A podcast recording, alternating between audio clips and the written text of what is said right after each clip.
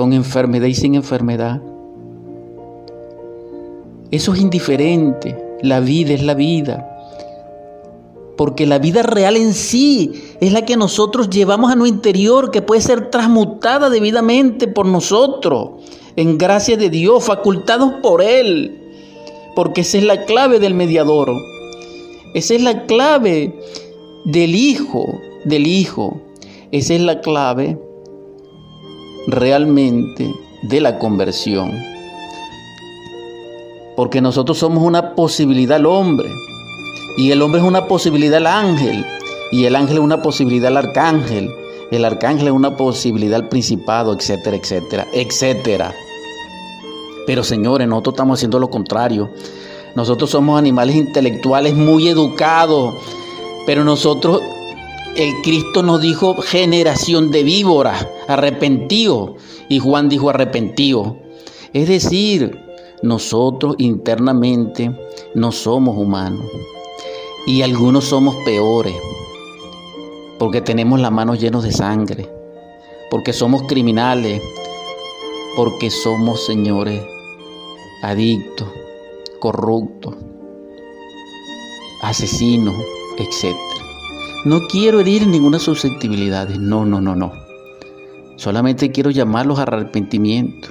Así como Juan clamó en el desierto, clamar aquí ahora para que vosotros os arrepentáis y pidiéndole a Dios y mi Cristo interno que logre que mi corazón se arrepienta.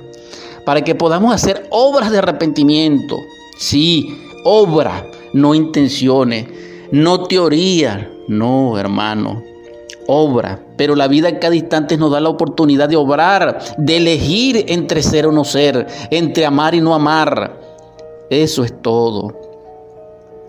Podemos hacerlo. En eso consiste el trabajo sobre sí mismo, ya fuera de los términos de la sabiduría, fuera de la dialéctica de la conciencia, fuera del intelecto. En eso es que consiste la sabiduría. La sabiduría consiste en llenar una necesidad de Dios en un instante y esa necesidad nos llega a nosotros con un hambriento, con un sediento, con un desesperado, con un deprimido, con alguien que está quebrantado, Y nosotros podemos llevar la luz a ellos en un rayo específico y consolarlo y alimentarlo y calmarle la sed y abrazarlo y mirarlo y decirle, hermano, hay un porvenir para ti. Busca a tu Padre, busca a tu Madre interna, busca a tu Espíritu interno, busca a tu Cristo íntimo y lograréis ser salvos. Y él tal vez escuchará, porque se le está tendiendo en el amor por el amor. Y entonces tal vez se transforme. Eso es lo que necesitamos, hermano. Todo eso significa trabajar sobre sí mismo. Pero necesitamos comprender que debemos despertar en el amor. Porque el amor, repito, una de sus facetas es cubrir su necesidad. Y la necesidad del mundo es inmensa. Por eso fue que el Cristo vino y sin embargo nosotros le matamos, le crucificamos. Todos los apóstoles vinieron y les asesinamos y les matamos cruelmente. Y todos los sabios han sido envenenados, despedazados, etcétera. Señor, cuánta sangre hemos derramado nosotros, los que vivimos y habitamos esta raza aria que debemos pagar antes de la gran catástrofe. Entonces necesitamos realmente arrepentirnos. Entonces hago un eco de la voz de Juan, que es la misma voz de Elías y de todos aquellos que invitaron al arrepentimiento. Señores, no tengamos orgullo de llevar el yo. No, no, no. Porque el yo es lo opuesto a Dios. Y es lo que nos mantiene en este estado en que nos encontramos. No le rindamos más culto al ego, no. Amemos a Dios sobre todas las cosas. Quien no ama a Dios sobre todas las cosas dentro de sí mismo, no el amor propio, repito, es una persona egoica, egocentrista, sombría, inconsciente, subconsciente, inconsciente, etcétera. Es decir, no está en la luz. Entonces les hago un llamado de atención muy grave, lapidario totalmente. Ser o no ser, amar o ser cruel, amar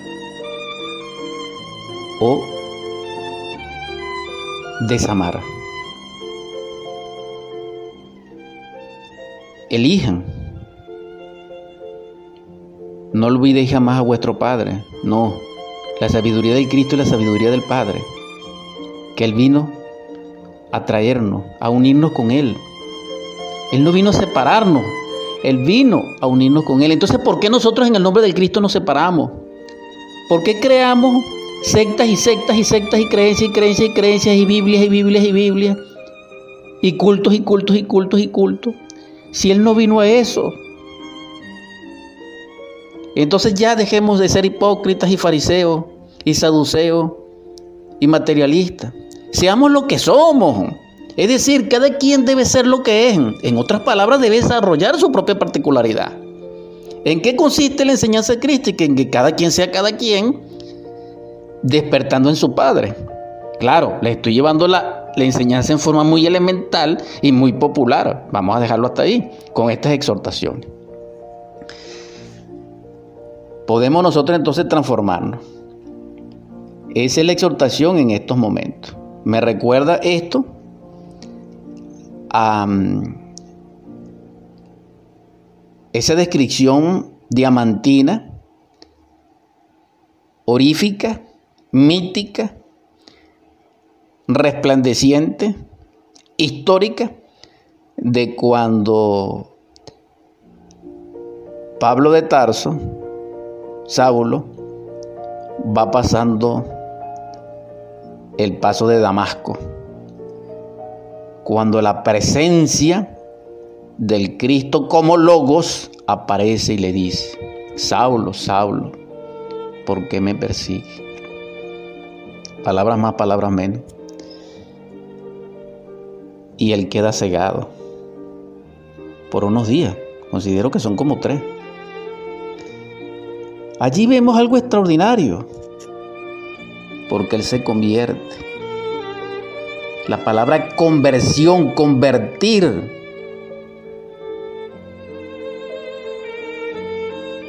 Nosotros necesitamos convertirnos en hombres verdaderos, en almas humanas, en seres de luz, en portadores del amor, que buscamos la perfección, que es el sendero del Cristo, que es la enseñanza del Padre, ser perfecto como vuestro Padre es perfecto. Entonces la enseñanza crística es entre Padre e Hijo y entre el esposo y la esposa, porque el hijo deviene del esposo y la esposa y el padre es el esposo, porque el reino de los cielos es semejante a una boda. Debemos reflexionar profundamente en esto de la conversión, que es la transformación. Esa es eh, la exhortación a mis hermanos, a mis hermanas, dando testimonio y siendo testigo de la enseñanza crística, solar, logoica, divina del Evangelio, de la divina gnosis, y que está contenida en todos los cultos, doquiera que sea, y que tienen como núcleo el Cristo, el Logo, el amor, y la transustanciación. Hemos terminado la transmisión 199 de Superando nuestros límites, haciendo un esfuerzo al respecto, pero en gran gozo por hacerlo al mismo tiempo, en gratitud infinita de la audiencia. En el nombre del Cristo por la caridad universal y de acuerdo a la ley, Vamos a convertir estas ondas hercianas radiales de cristal M610 en oratorio. En el nombre del Cristo, por la majestad del Cristo, por el poder del Cristo, en tu gracia divina, en tu amor. Asístenos, Señor. Te suplico, tú que eres nuestro redentor, tú que eres nuestro Salvador, tú que eres el nombre sobre todo nombre. Doquiera, donde hayan enfermos, afligidos, en un lecho de dolor te ruego, que derrame sobre ellos tu espíritu de sanación y de perdón, y restaure la vida en ellos, Señor, para tu gloria. También te ruego que en los hogares donde reine el hambre, la desolación, la miseria, la carestía, derrame sobre ellos tu espíritu de abundancia, de riqueza, de prosperidad. Te suplico que en los hogares donde reine el grito, la separación, el divorcio, la ofensa, el golpe, la ira, la desesperanza, el miedo, el llanto. Derrame sobre ellos el espíritu de paz, de concordia, de conciliación, de unión, de belleza, de dicha, donde reine el abrazo mutuo, la sagrada familia, el beso santo que es el ósculo. También te suplico, Logos divino, que eres amor, que despiertes en nosotros ese amor para amar a nuestros niños, para jugar con ellos, para educarles en tu vía, en tu camino, en tu sendero. Enséñanos, Señor, a amar a nuestros jóvenes, para orientarles, para sostenerles, para fortalecerles Señor, despierta en nosotros el amor por nuestros abuelos, por nuestros ancestros, para honrarles, para servirles, para restaurar en ellos la vida, la salud, la alegría, para hacerlos felices, Señor. También te suplico que nos enseñes a amar en el tálamo nupcial donde el esposo y la esposa, a través de vuestra gracia, puedan tejer esa vestidura de lino blanco, ese traje de bodas del alma, para que sean redimidos en tu gracia y reine la paz y la felicidad en esta tierra. También te suplico, Señor, que consueles nuestro corazón entristecido, adolorido por los seres amados que se nos han ido, que lloramos y que Venezuela llora. Y a ellos, Señor, lleva tu gracia, tu luz, tu abundancia, tu prosperidad, tu libertad. Despierta en nosotros el amor que nos haga ser libres, Señor, del yo, del ego, del anticristo, del inicuo, del materialismo, dentro de nosotros, Señor, y haz lugar para nosotros en tus mundos crísticos, en tu morada. Si así fuese tu voluntad, Señor, no la nuestra. Humildemente te lo suplicamos. También te pido, Señor, sabiduría y amor para nuestros príncipes. Amén, amén, amén. Autoconocimiento. Oh, de autopercepción, que es distinto a lo que dije, aprehensión, asimila, siente, percibe la vida en cada una de sus impresiones y dimensionalidades infinitas, en los reinos que sea posible y en el contexto que se esté desenvolviendo de la vida, esa esencia y en la cual está enfocando su atención. Entonces, la atención, comprendiéndolo así, es el primer sentido que tenemos de percepción como impulso, aclaro nuevamente, y deviene de la esencia, repito. Y esa esencia, como está conectada al ser, en, en el sistema completo de percepción tenemos al ser. Esa atención lo que percibe es llevado a través mm, del sistema nervioso central a los funcionamientos psicofísicos del cuerpo o de la máquina orgánica y allí vienen las respuestas. Es lo que quiero decir. Pero también parte de esas impresiones, el sistema nervioso central los lleva a la parte psicológica, a la psíquica, a la volitiva y dijéramos a la conexión espiritual que tenemos. Y en esa integración, en toda esa riqueza, interviene es la atención a través de la esencia. Es como si la esencia mirara, es como si la esencia dirigiera sus impulsos de aprehensión o su centro sensor de aprehensión a ese punto de la vida y que es infinita, pues, y que es difícil de explicar. En todo caso, la atención dirigida a través del recuerdo de sí nos permite en ese tercer estado de conciencia estar consciente aquí y ahora y nos permite estar consciente del espacio y nos permite estar consciente con la interacción con ese espacio y si hay algún semejante en ese espacio, nos hace consciente de él también. Esto es maravilloso, esto es extraordinario porque es un sentido espacial, es un sentido perceptivo de la verdad cósmica, mucho más allá de la razón y donde no interviene el intelecto. Esto sería algo extraordinario desarrollarlo. Y se desarrolla a través del despertar de la conciencia. Quien lo quiera desarrollar, ¿qué es lo que debe hacer? Despertar conciencia. Voy a dejar esto hasta aquí por, ahora en el sentido de la enseñanza dialécticamente expuesta a la luz de la ciencia pura. Quiero aportar ahora lo siguiente. Es una exhortación maravillosa de vivir.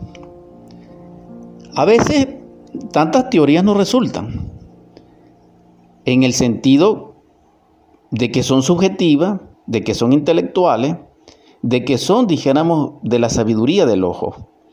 Pero lo que les estoy exponiendo a ustedes, como pertenece a la tradición y a las enseñanzas crísticas, no es una teoría. Y experimentenlo, hagan el esfuerzo. La vida en sí es sentirla dentro de nosotros, a través de ese sentido espacial, a través de la conciencia. La exhortación para ustedes es que vivan conscientemente que restauren en sí la capacidad de vivir conscientemente. Porque la vida vivida, así, es la vida, es vivir la vida. Lo contrario es existir mecánicamente, es existir automáticamente, es, dijéramos, vegetar, es ser partícipe de un sueño, que a veces termina en pesadilla. Entonces, vivir conscientemente es percibir el instante. Y ese instante está lleno de la efusión divina que emana de nuestro Padre y que contiene la sustancia salvadora y que contiene la sustancia sabia e inteligente y portentosa como capacidad que nos permite acceder a lo que necesitemos, en amor y por el amor. Cuando nosotros humildemente estamos en ese estado, hay una conexión a través del recuerdo de sí de la esencia entre ella, que sería nuestra vida y que la está dirigiendo, con todo ese caudal majestuoso de energía pura que deviene del ser del Padre.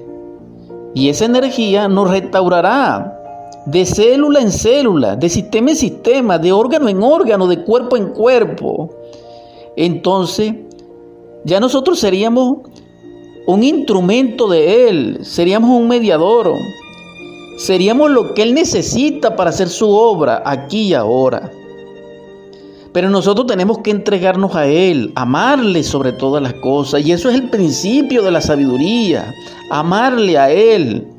Lo que se ha traducido en forma equivocada, dijéramos, como temerle a Él. No, a Dios no se le teme, a Dios se le ama, a Dios se le adora, a Dios se le sirve. Sin embargo, no quiero corregirle la plana a los grandes seres que dijeron eso porque de repente también fueron tergiversados con propósitos nefastos a través de las traducciones. Pero lo que sí quiero decir es que lo comprendamos en ese sentido. Es decir, amemos a Dios dentro de nosotros. Entonces aprenderemos a amar al Dios que está dentro de cada semejante. Entonces al verlo nosotros a Él como un ser idéntico a nosotros en Dios, como un Dios, nosotros le respetaríamos, nosotros le serviríamos, nosotros no le faltaríamos y no nos faltaríamos a sí mismos. Es el principio de la inteligencia. Entonces, que nosotros comprendamos esa mediación es maravilloso. Quiero que contemplemos el siguiente ejemplo. Actualmente hay mucho avance a nivel tecnológico y que públicamente a veces no se conoce. Hemos recibido la noticia que es pública y notoria de que los grandes intelectuales, los pontífices de la ciencia materialista, crearon un portentoso telescopio. Y ese telescopio, entre comillas, demuestra el gran avance tecnológico. Y ellos llenos de orgullo, de soberbia y de autosuficiencia, con el gran algarabía, ya lo pusieron en funcionamiento y al desplegarlo nos da una gran enseñanza, porque con todo el avance que tiene la ciencia materialista, cuando ponen a funcionar ese telescopio, ven muchas luces, como puntos de luz, así como cuando nosotros miramos a los cielos que vemos puntos de luz que son estrellas. Bueno, cuando ese telescopio percibió esos puntos de luz, no eran estrellas, eran galaxias. Entonces lo que quiero demostrarles es lo siguiente, para quien lo quiera entender, cuando la ciencia materialista consigue un avance, dijéramos extraordinario, dijéramos, debiera darse cuenta que ante la inconmensurable presencia y esencia y espacio del sagrado absoluto solar, de los dominios de Dios, no es nada lo que está haciendo. Es lo que quiero decir. Nosotros hemos cometido el error de cambiar nuestros dones espirituales que nos dio el ser, que nos confirió, que nos aportó por el intelecto. Y realmente ese negocio es muy chato. Ese negocio no es inteligente porque desarrollamos la soberbia y el ego y el yo. Y entonces surge la personalidad calquiana, esa personalidad que nos caracteriza a nosotros los habitantes de este final del final de la raza aria, con todo el irrespeto que nosotros manifestamos o lo respetuoso que somos, de nuestra autosuficiencia nefasta psicológica, de nuestros vicios y de esa materialidad terrible de ateísmo, de escepticismo y de necedad. Es decir, somos totalmente irreverentes y para rematar no tenemos capacidad de asombro. La esencia, la vida natural tiene capacidad de asombro. Un niño, cuando tiene la esencia manifiesta en su nivel, es precioso, es perfumado, es adorable, nos inspira, nos conmueve, nos arroba. Queremos adorarle, queremos besarle, queremos abrazarle, queremos jugar con él, queremos vivir por él. Pero ese niño se va transformando hasta que aparece el yo y entonces ya no tiene ese aroma. Ya no queremos abrazarle, ya no nos quieren abrazar. Ya esa palabra no conmueve, sino que hiere. Y esto es una tragedia. Realmente lo que anhelo es transmitirles a ustedes que rompamos con eso ya.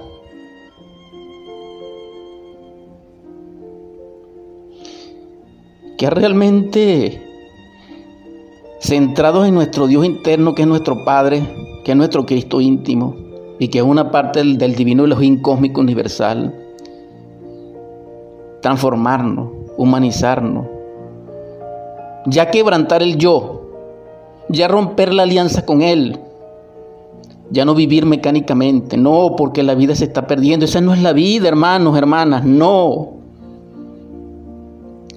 No dejemos pasar la vida al no contemplar un atardecer por estar bebiendo o por estar discutiendo, por estar jugando un jueguito en la computadora o en el celular. No, no, no, no, no.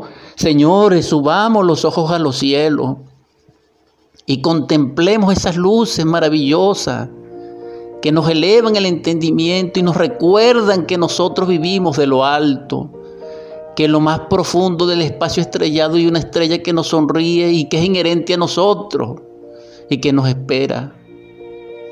Porque cada hombre tiene en los cielos una estrella que le sonríe. Y esa estrella es su verdadero prototipo psicológico individual de perfección. Por eso digo que cada estrella en el firmamento contiene un hombre en la tierra cuyo carácter y voluntad resplandece inherente esa estrella. Porque es común la luz entre todos los seres. Y esa luz psicológicamente es la conciencia, es el amor, es la virtud. Entonces vivamos en virtud.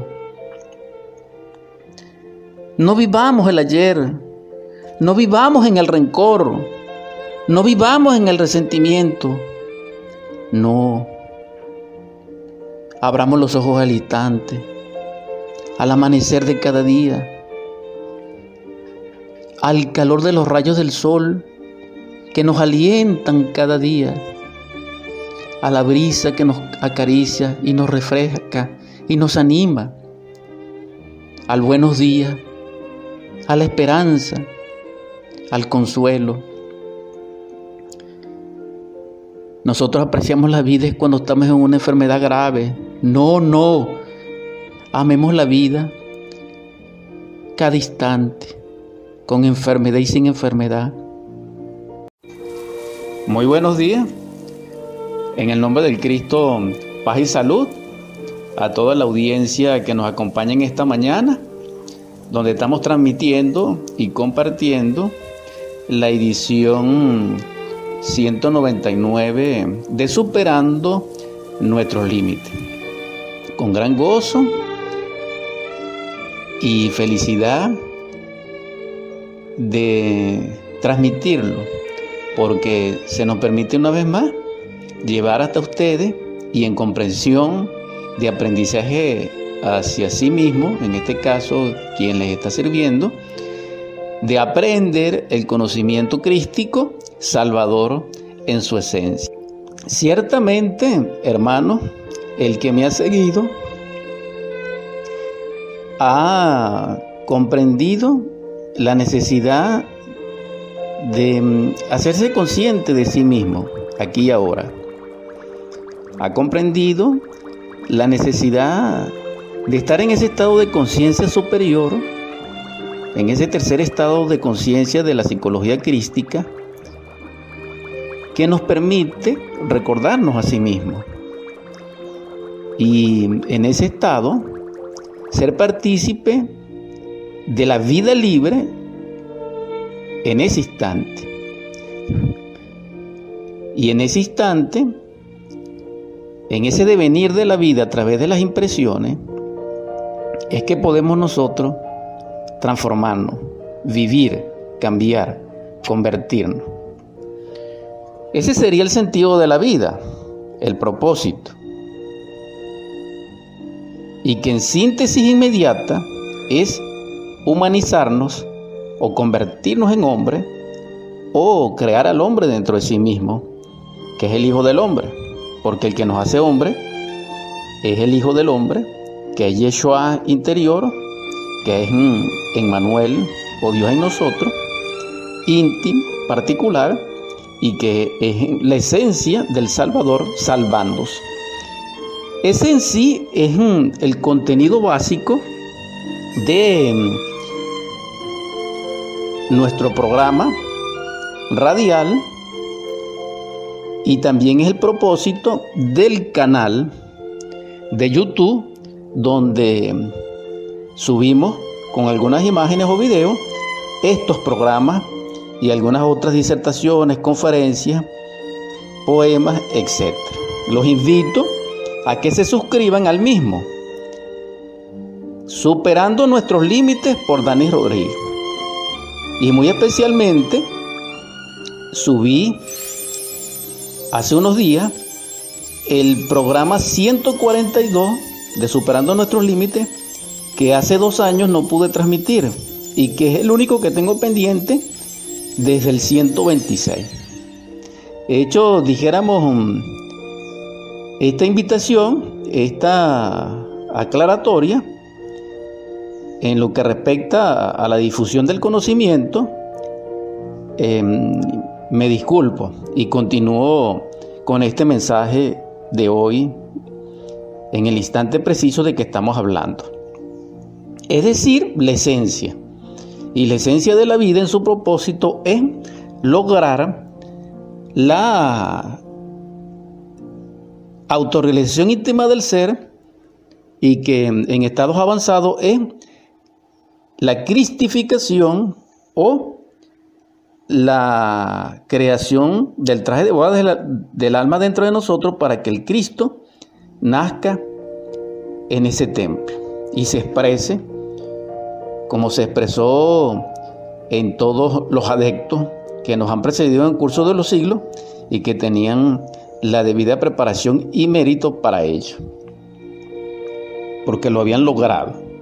Ese es el trabajo, porque no es mecánico, porque no es autómata, porque no es, mm, dijéramos, resultado de ningún nivel de ninguna ley materialista, y tampoco es automatista, es decir, automática. Ya claro en eso, vamos a desarrollar entonces nuestra octava en esa misma dirección de nuestro compartir en esta mañana.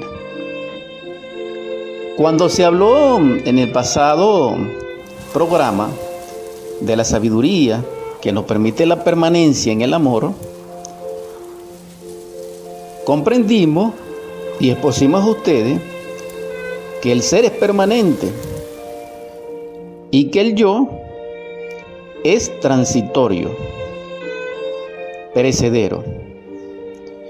Pero lo único que tenemos del ser que nos puede hacer permanentes o partícipe de esa permanencia en la vida, conservarla dentro de nosotros, es precisamente el amor que es la manifestación en sí del Cristo libre en una dimensionalidad específica absoluta, accesando así a todo ser con el propósito de perfeccionarlo para que sea, dijéramos, permanente.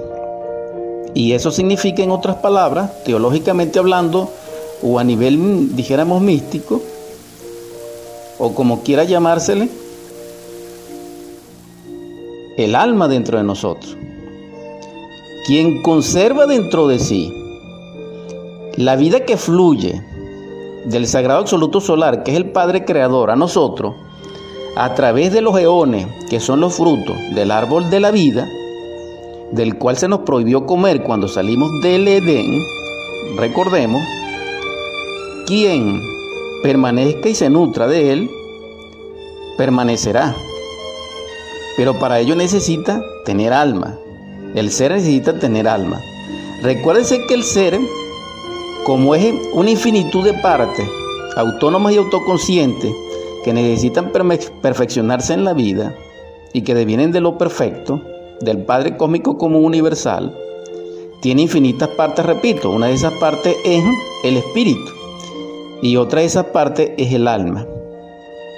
Pero el, el espíritu tiene alma, el alma no tiene espíritu. Un espíritu se es, un alma se tiene. Los tenebrosos del mundo y de la naturaleza y de la evolución terrestre, es decir, aquellos que eligieron el camino de perdición del inicuo, de em, el anticristo dicen lo contrario. Afirman de que un espíritu se tiene y un alma se es. Allá ellos. Y la última parte del ser que pertenece a él inherente en la luz es la esencia. Y esa esencia es lo que nos da vida a nosotros. Vida en la luz, conectado con el ser y con la posibilidad de lo real. Porque debo aclarar también que existe el misterio de la vida, que hay personas que viven y, ya están muertos. Es lo que la gente en la antigüedad llamaba cortezas cabalísticas, sombras de la vida que deambulan, o demonios o diablos. Es decir, hombre sin alma. Fíjense ustedes la connotación de este caso. No quiero especificar en este instante en detalle la caracterización fundamental de este estado. Lo que quiero es recordar para ustedes de que mm, la esencia es lo único que nos conecta con el ser, pero ella en estos momentos, por desgracia y lamentablemente, está dormida, está aletargada, está en estado de hipnosis por el yo, por el materialismo, por la ciencia materialista y por la programación mecánica, autómata de la educación a la cual fuimos sometidos. Es decir, que el resultado de todo esto sumergió a nuestra conciencia a la profundidad nuestra del espacio psicológico y lo que quedó en la superficie es el intelecto y el yo. Por eso estamos dormidos, pero repito, la esencia es lo único que nos conecta al ser. Incansablemente lo vamos a decir. Quien comprenda eso es capaz de luchar por liberar a la esencia del yo. Y cuando lo logre, podrá cristalizar alma, podrá encarnar el espíritu y podrá encarnar dentro de sí a través de los procesos crísticos a través de la vivencia del Evangelio crístico, de hecho, en lo que se conoce como el drama cósmico. Quien vive el drama cósmico, que es totalmente iniciático, entonces mm, no solamente se cristificará, sino que también logrará la liberación final. Y este tema que es Salvador es totalmente crístico, repito. Ahora bien, para lograr ese estado necesitamos el auxilio de lo divinal. Y en este caso, la sabiduría es fundamental.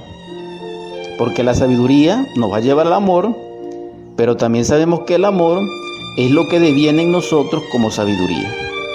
Es como si fuera una paradoja. Pero en todo caso, lo importante es que debemos clamar al Espíritu ese don maravilloso de la sabiduría, pero también debemos, en la medida que clamemos a Él, hacer el trabajo respectivo de humildad y de conciencia, porque no puede tener sabiduría quien no sepa manejar su conciencia en el sentido espacial a través de la atención. Entonces la atención es fundamental en este caso.